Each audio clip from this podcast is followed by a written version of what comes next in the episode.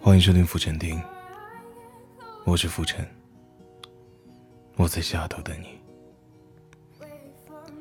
今天晚上我想分享的文章叫做《什么样的人最值得被疼爱》。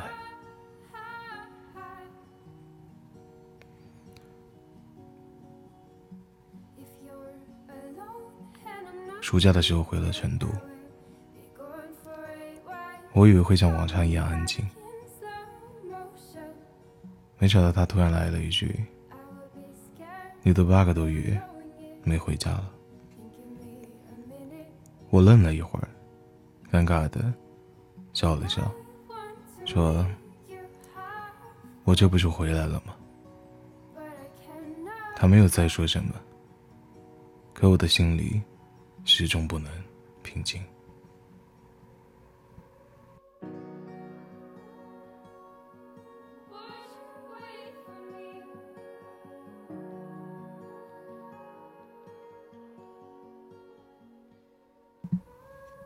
他以前连我上几年级都记不住，从来没来给我开过家长会。每次我过生日的时候，都需要我妈提醒。一年到头和我的对话不超过二十句。因为这些，我始终觉得他是一个粗心的父亲。可是他什么时候变得这么细心？连我多久没回家？现在都记得清清楚楚。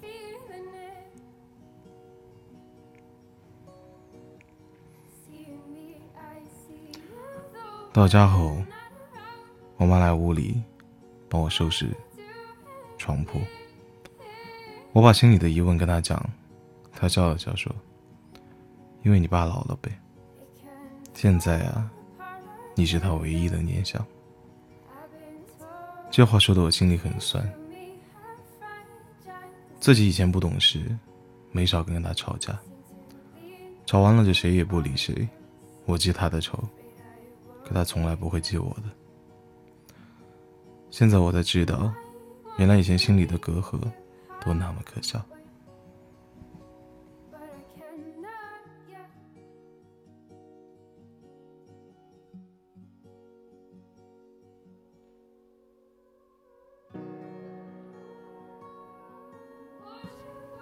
他有时候确实粗心到都记不住我上几年级，但风雨无阻，每天放学都会来接我。他的确没有开给我开过家长会，可他经常跟老师打电话，比谁都关心我的成绩。他也不爱看日历，确实没能第一个送给我生日的祝福。但当年我出生的时候，第一个抱我的人。是的，我们的确大不像以前一样跟父母沟通，可他每天都会向我妈打听我在国外的情况。父亲的关心总是无声无息的。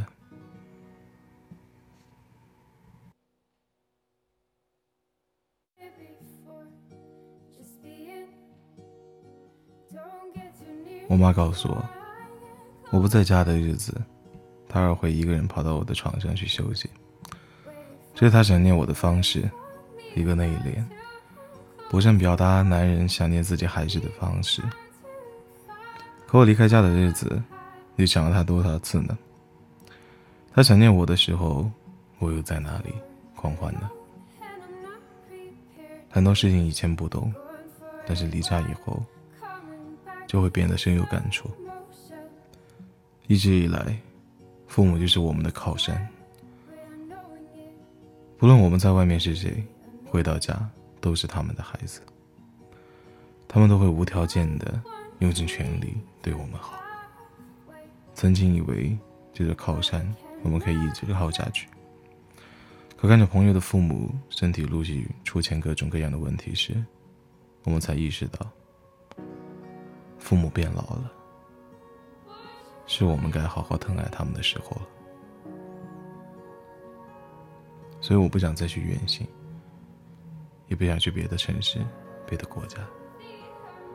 我想等毕业以后，就回到我是父母的身旁，好好的尽尽子女应该尽的责任，好好的看着他们一天一天的老去。欢迎收听今天的浮沉听，我是浮沉，我在下头等你。如果你有对你的父亲、母亲以及家人想说的一些话，却又不敢直接跟他们讲的话，欢迎在评论里告诉我。大家早安、午安、晚安。